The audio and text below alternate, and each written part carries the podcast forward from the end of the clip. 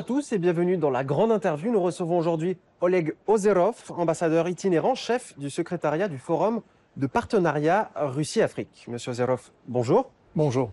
Alors pour commencer, euh, une première question sur l'Afrique et plus particulièrement ses relations avec la Russie. La diplomatie russe semble plus active que jamais sur le continent africain, euh, ce qui donne des sueurs froides, il faut le dire, aux pays occidentaux. Euh, à quoi cela est dû d'après vous? Peut-on parler de tournant dans ces relations Euh, merci beaucoup pour cette question. Je pense que euh, on ne peut pas par- euh, ne peut pas parler aujourd'hui qu'il y a quelque chose de nouveau dans notre activité. Et juste il y a quelques minutes, notre président parlait de cela. Il parlait de nos relations historiques avec le monde arabe, il parlait surtout avec l'Algérie, il parlait de nos relations historiques avec l'Afrique.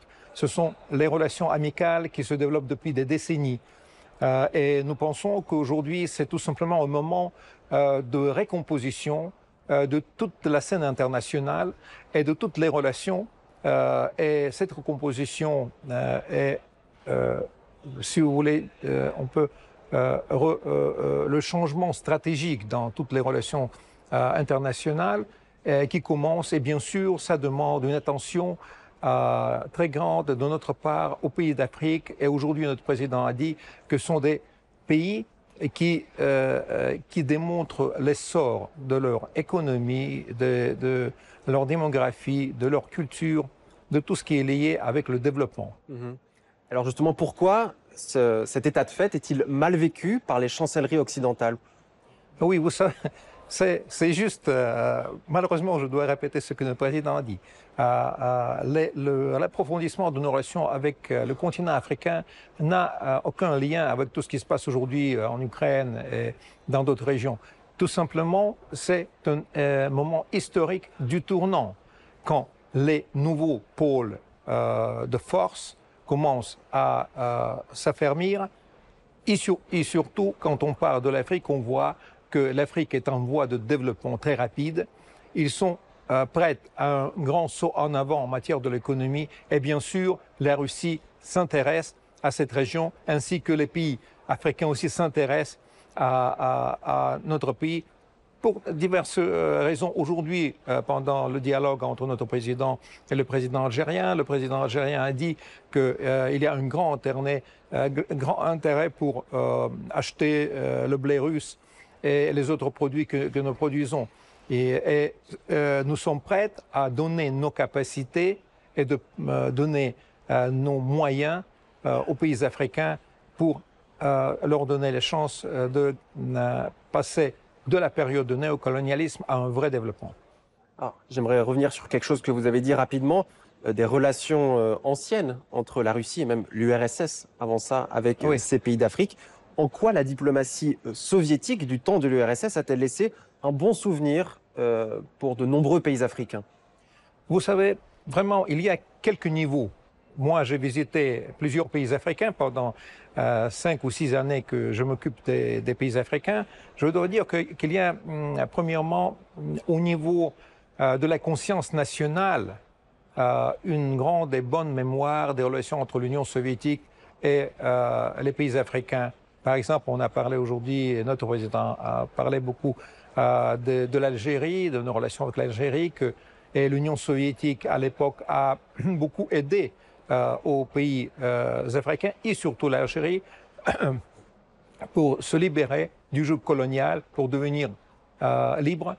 Et aujourd'hui, on voit la gratitude de la part des pays africains, même parfois au niveau génétique, puisqu'il y a beaucoup de, euh, nouvelles générations qui, euh, qui est grandi et cette nouvelle génération ne connaît rien euh, littéralement de ce qui s'est passé il y a 60 ans, 50 ans. Mais il y a une mémoire génétique euh, qui parfois euh, se transforme en quelques mythes, des racontes, quand les, les vieillards racontent ces histoires d'antan et les jeunes écoutent cela.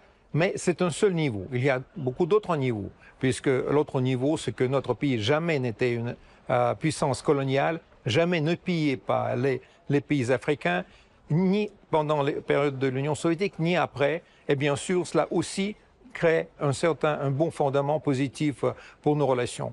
D'autre euh, d'autre côté, les pays africains connaissent que pendant euh, toute cette période, surtout après que la Russie est redevenue une grande puissance, après une période de, euh, euh, quand on a réaménagé la maison à l'intérieur, de nouveau est devenue une grande puissance mondiale et de nouveau joue un rôle positif pour les pays africains, puisque nous sommes, euh, nous soutenons l'envie des pays africains de devenir encore plus forts, de devenir beaucoup plus souverains qu'aujourd'hui. Nous soutenons leurs efforts d'avoir la voix dans le Conseil de sécurité de l'ONU, d'être présentés euh, dans le jeu G20 et on voit, c'est même pas, nous ne voulons pas, mais euh, ça veut dire que nous, euh, nous, ne, nous ne sommes pas les initiateurs, mais ce sont les pays africains qui veulent devenir les membres de BRICS et de l'autre association où la Russie est présente. Ça veut dire qu'il y a plusieurs facteurs qui agissent dans ce sens. Et surtout, il faut ajouter le facteur économique. Les pays africains veulent avoir l'autre vecteur de re- leur relation. Ils ne veulent pas euh, ramasser tous les œufs euh, dans une seule corbeille. Ils veulent avoir le choix. Le choix des relations avec la Chine, avec l'Inde, avec la Russie aussi. Et c'est aussi un des facteurs qui favorise nos relations avec le continent africain. Donc pour, vous- c'est terminé cette exclusivité économique qu'on a, pu connaître euh, depuis euh, 50, euh, 60 ans où tel pays comment dire, euh, subit une mainmise économique de la part de l'ancienne puissance colonisatrice. On a, il y a beaucoup d'exemples encore aujourd'hui. Euh, oui, euh, euh, regardez, généralement, pendant cette période de l'après-indépendance, plusieurs pays ont essayé de sortir du jeu colonial. Avec plus ou moins de succès, par exemple, les pays comme l'Afrique du Sud, avec une, économie très développée, bien sûr, ils ont beaucoup plus d'atouts que les, euh, pays plus pauvres. Euh, les petits pays plus pauvres qui, ont été obligés de demander toujours les crédits de IMF, etc., etc. Mais maintenant, on voit qu'il y a un élan de la part des Africains de rebâtir leur propre co- continent, ou plutôt bâtir l'économie de leur continent, de créer euh, euh, euh, toute une série des organisations qui s'occupent de l'intégration intérieure au niveau subrégional, au niveau régional. Ils ont déjà lancé une, une zone, ce qu'on appelle Free Trade Zone, une zone de libre-échange. Et bien sûr, ils veulent maintenant investir dans leur propre développement et euh, aussi avoir des investissements de l'extérieur euh, pour relancer ou lancer le processus de, euh, de l'industrialisation. Voilà pourquoi il y a plusieurs pays qui veulent bâtir les relations économiques avec euh, la Russie, dépolitisées. Euh, parfois, euh, vous, vo- vous voyez qu'il y a une pression très, euh, très lourde de, la part de l'Occident, ce qu'on appelle l'Occident collectif. Mais malgré tout ça, on a vu aujourd'hui euh, les leaders d'Afrique ne craignent plus euh, euh, ces pressions, ils regardent surtout ce qui est utile pour leurs intérêts nationaux. Sachant que la Russie n'est pas seule à offrir ce genre de service. Euh, On peut évoquer la Chine, même la Turquie. Enfin, l'offre est large et maintenant, ces pays africains ont véritablement le choix de leur partenariat. C'est ça qui change. Absolument, absolument. Je suis d'accord avec vous. Tout simplement, il faut comprendre euh, que oui, bien sûr, il y a une concurrence au, au niveau de l'Afrique. Et c'est bien pour les pays africains parce qu'ils ont, comme vous, euh, dites, le choix. Mais aussi, nous avons nos atouts euh, concurrentiels euh, en matière de, la production de, de blé, en production euh, des engrais. Euh, en matière énergétique, nous avons des technologies de très haute technologie en matière de euh, nucléaire, par exemple. On voit déjà euh, aujourd'hui euh, le, le processus de construction de, euh, de euh, stations euh, nucléaires en Égypte, euh, à Dabba. Euh, il y a euh, des autres projets en matière nucléaire avec les autres pays. Et, autres, euh, oui. Nous espérons euh, qu'ils peuvent être réalisés. Et surtout, bien sûr, nous misons sur euh, le sommet, le deuxième sommet Russie-Afrique, qui doit avoir lieu dans un mois euh, et une semaine. Ça veut dire, c'est- très proche. C'est demain. c'est demain, on peut dire, euh, puisque aujourd'hui le temps court vite.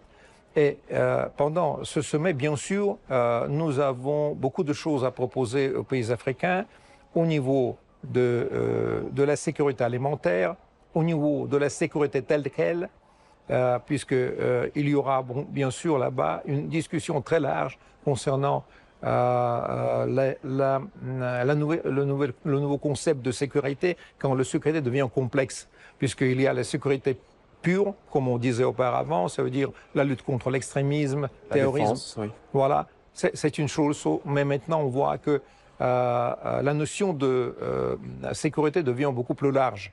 Il s'agit de la sécurité en matière d'énergie, en matière euh, d'alimentation, la sécurité en matière d'information, puisque sans cela, il est impossible aujourd'hui de bâtir une société souveraine.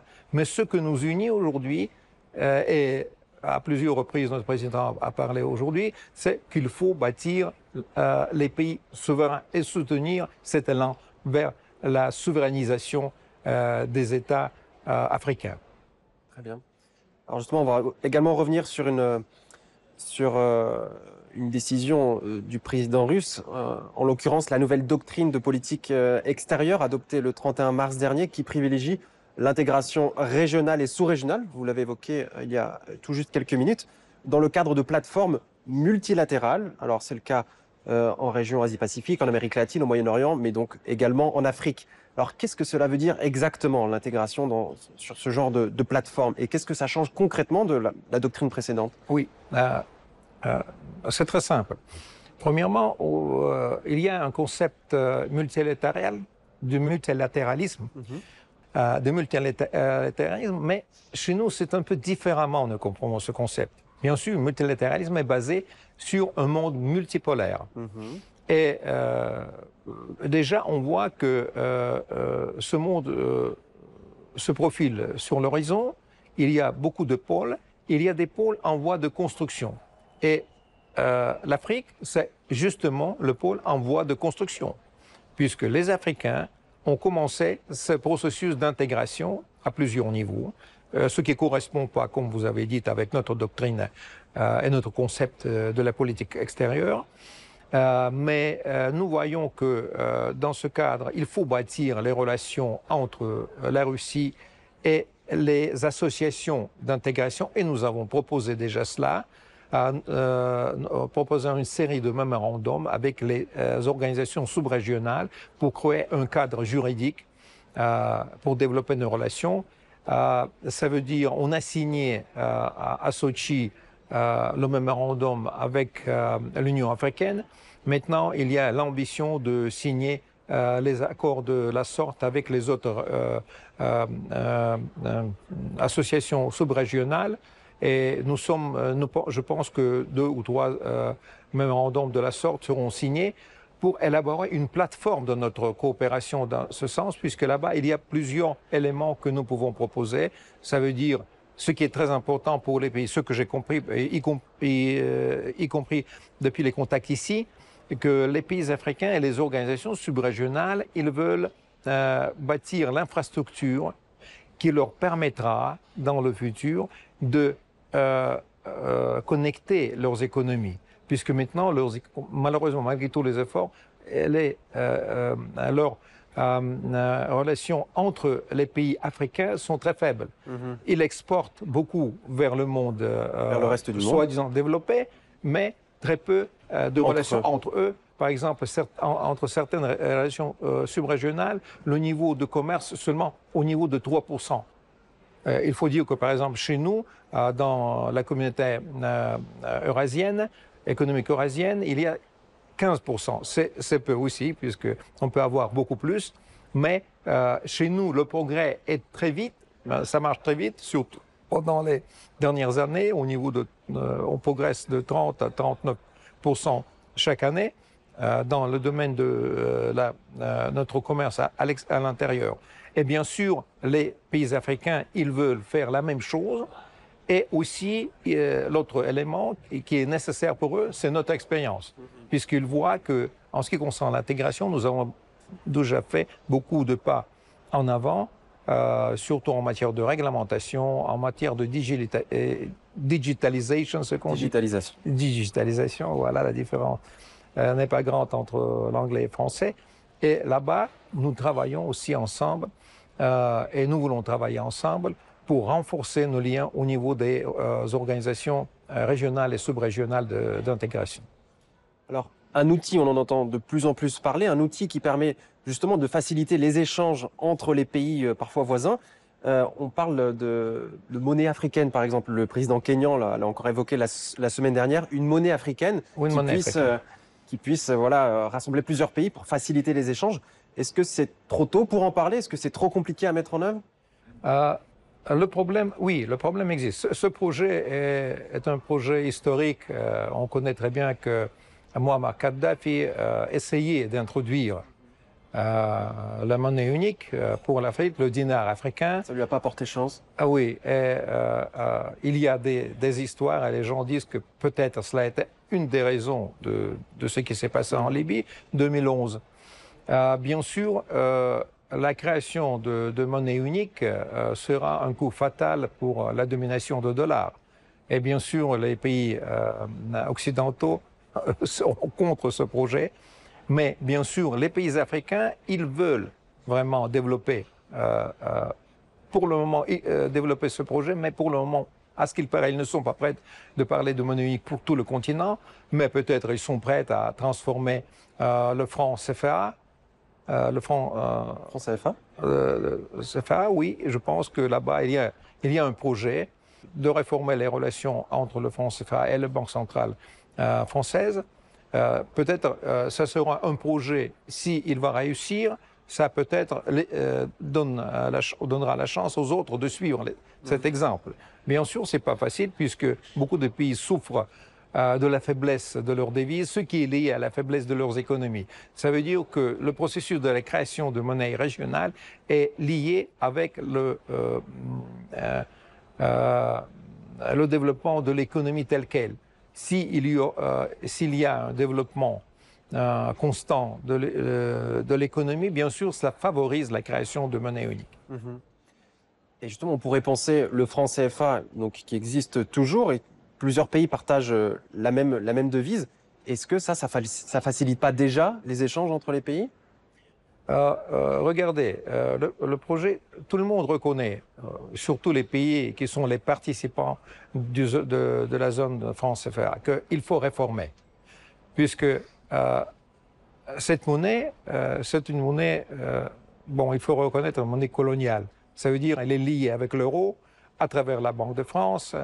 Les réserves de, de, ces pays se trouvent à un niveau très haut, entre 50 et 75 dans, dans, la Banque de France, et ça ne permet pas d'utiliser tous les ressources de, de, ces pays et leurs réserves de monnaie pour, le, pour leur propre développement. Bien sûr, ça crée un certain euh, niveau de confort parce que vous partez d'un pays à l'autre dans la région, vous pouvez utiliser la même monnaie, mais en ce qui concerne le développement stratégique, bien sûr, cela ne favorise pas. Il faut réformer ça et, les pays euh, de, euh, de l'Afrique euh, occidentale, bien sûr, veulent réformer. Et c'est aussi un des projets euh, d'intégration. Bien sûr, s'il y a euh, un progrès à ce sujet, et je pense que les autres vont suivre. J'aimerais vous faire réagir sur une déclaration de Sergei Lavrov qui a dit à plusieurs reprises que les pays occidentaux exercent une pression énorme sur les pays d'Afrique exigeant littéralement de rompre leurs liens avec la Russie. Et vous-même, vous avez confirmé ces propos, notamment en mentionnant des tentatives de perturbation du prochain sommet qui va se tenir oui, euh, ici, oui, le, oui. le, sommet Russie-Afrique. Et en quoi consistent euh, concrètement ces tentatives de déstabilisation? Les tentatives de, euh, Ces tentatives sont absolument différentes, mais il y a un trait commun. Ça veut dire que, par exemple, si M. Lavrov arrive dans un pays africain, directement après lui, euh, toute une colonne des, des, des diplomates américains, euh, européens arrivent pour euh, dire non, non, non, il ne faut pas développer les relations avec euh, la Russie, il faut développer les relations seulement avec nous. Mais bien sûr, et aujourd'hui, notre président a dit que c'est absolument impossible d'imposer les solutions aux pays indépendants qui ont leurs propres intérêts nationaux. Et euh, bien sûr, euh, si, par exemple, il y a euh, une dépendance de 60% du blé russe, vous voulez quoi? Que les gens disent non, notre peuple doit mourir de, de la famine? Pourquoi? Il n'y a pas de, de raison. à part l'idéologie. Ah, oui, puisqu'il y a les raisons tout simplement idéologiques. puisque l'Occident veut préserver sa domination économique, politique, militaire dans tous les domaines, et surtout en domaine de, l'information, mais on voit déjà que euh, ça ne marche plus. Et l'arrivée du président algérien, c'est l'autre signal que cette politique de pression ne, ne, fonctionne plus. Ne fonctionne plus. Et bien sûr, euh, euh, le sommet Russie-Afrique aura, y aura, sera un autre signe que cette politique n'a pas de perspective. Et notre président a dit aujourd'hui que, bien sûr, vous pouvez essayer, mais vous nuisez en premier lieu à vos propres intérêts nationaux. Tandis que les autres ne veulent plus sacrifier leurs propres intérêts nationaux aux intérêts, surtout idéologiques, euh, des Occidentaux. Mhm. Alors, euh, vous avez évoqué euh, l'information, la bataille de l'information. On reproche souvent à notre chaîne, à la chaîne RT, de diffuser un point de vue qui gêne en Occident. On qualifie souvent nos contenus de propagande. Et malgré tout, notre popularité grandit, en particulier en Afrique, en dépit des campagnes de, décrédibilisation. comment l'expliquer? Euh, c'est tout simple. Euh, premièrement, il faut dire qu'il y a les lois euh, du travail en matière d'information. Chaque information, c'est une propagande. N'importe quelle information. Puisque vous propagez un, certain point de vue. Mhm. C'est la première chose. Mais le succès de la propagande, il a, il a plusieurs dimensions. Une des dimensions cruciales, à mon avis, c'est de dire la vérité. Quand vous parlez euh, aux gens ouvertement, vous expliquez euh, les fondements et avec compétence ce qui se passe dans le monde, ils vous croient. Euh, l'exemple, c'est Carlson Tucker aux États-Unis. Il n'est ni pro-russe, ni pro-ukrainien, il est pro-américain. Mais il parle et il dit la vérité, ou il essaie de dire la vérité, il a souffert de, il a souffert de cela, et, euh, je pense qu'il y a euh, une seule langue euh, possible de l'information, c'est la langue de la vérité. Je pense que le succès de RT, et surtout RT en français, c'est qu'il essaie d'ouvrir les yeux à ce qui se passe en réalité. Et aujourd'hui, notre président a dit qu'on bloque l'information qui ne plaît pas. Par exemple, on bloque l'information des sources néo-nazis du pouvoir ukrainien. Et aujourd'hui, on a démontré les racines euh, de cette idéologie euh, néo-nazie qui malheureusement domine maintenant en Ukraine. Et il a dit, et je, suis d'accord avec lui, euh, les chaînes occidentaux, bien sûr, les chaînes occidentales, bien sûr, ne vont pas parler de cela, puisque ça, c'est la vérité qui saute aux yeux et qui, qui ne plaît pas à l'Occident pour des raisons idéologiques. Vous avez évoqué rapidement le conflit en Ukraine, un conflit qui, euh, creuse un fossé entre la Russie et l'Occident. Les relations entre les deux blocs sont désormais euh, exécrables. Euh, comment sont-elles amenées à évoluer d'après vous Et une autre question, qui est isolé dans, dans cette histoire? Isolé qui? Qui est isolé qui entre, est entre la Russie et l'Occident? Vous savez, quand on voit le développement de la situation, bien sûr, au début, tout le monde était choqué par ce qui s'est passé. Mais aujourd'hui, on voit les tendances, pas une seule tendance, mais plusieurs tendances. Et qui, euh, certaines tendances qui sont liées avec la situation en Ukraine, les autres ne sont pas liées directement. Euh, ce qui est lié avec la situation en Ukraine, tout le monde voit, et notre président a parlé aujourd'hui de cela. Euh, L'Occident ne, ne peut pas imposer sa volonté à la Russie d'une façon militaire. Et je, suis, je partage l'opinion de notre président absolument sincèrement qu'il n'arrive pas, il ne peut pas arriver d'imposer par la force militaire, en envoyant de plus en plus des, munitions, des, des, armements à l'Ukraine. Et le, monde voit ça et l'isolement s'effrite qu'on a essayé de, créer autour de, de, la Russie. Il y a les autres tendances qui ne sont pas liées directement avec ce qui se passe en Ukraine, ça veut dire la formation du monde multipolaire. Ce sont des tendances profondes qui ont commencé il y a plusieurs années. C'est un processus qui se développait depuis le début du XXIe siècle, mais maintenant il est devenu évident. Il s'est accéléré. Et il s'est accéléré euh, pendant ces dernières années, euh, surtout après la pandémie, puisque la pandémie aussi a donné un coup d'arrêt à, le processus de globalisation. Et maintenant, les gens ont commencé à réfléchir de nouveau comment rebâtir les relations euh, dans le monde.